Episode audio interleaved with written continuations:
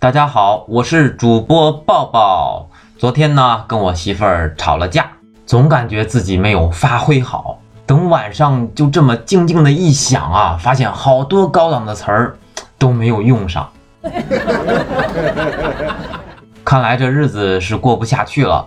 我想起了一个谜语啊，用一个城市的名字来形容结婚，第一次叫什么？叫大庆。那第二次叫什么呢？叫重庆。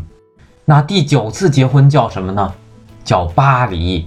一二三四五六七八九的巴，我可不想当巴黎呀。离就离吧，反正一般男生也吵不过女生。男生呢，大多数情况下都属于弱势阶层。比如女生流泪叫柔弱，男生流泪叫懦弱。女生偷看男生叫花痴，男生偷看女生叫猥琐。女生受到伤害的时候，男生安慰；男生受到伤害的时候要坚强，自己安慰。女生挣钱少叫能力有限，男生挣钱少叫没本事。女生花男生的钱叫天经地义，男生花女生的钱叫吃软饭。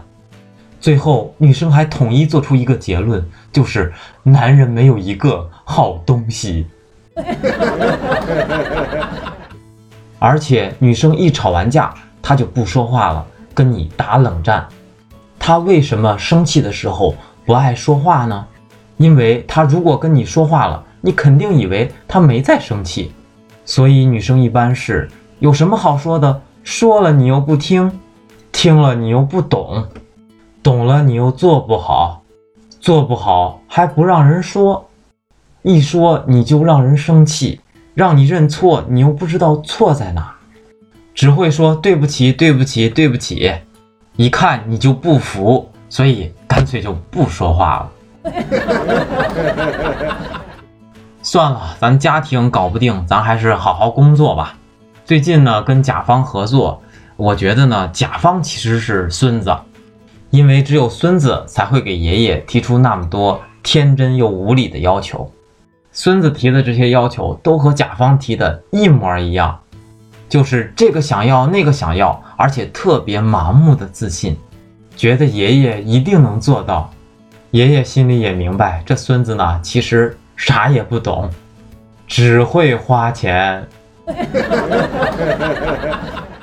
小时候呢，父母也总是教育我不要乱花钱。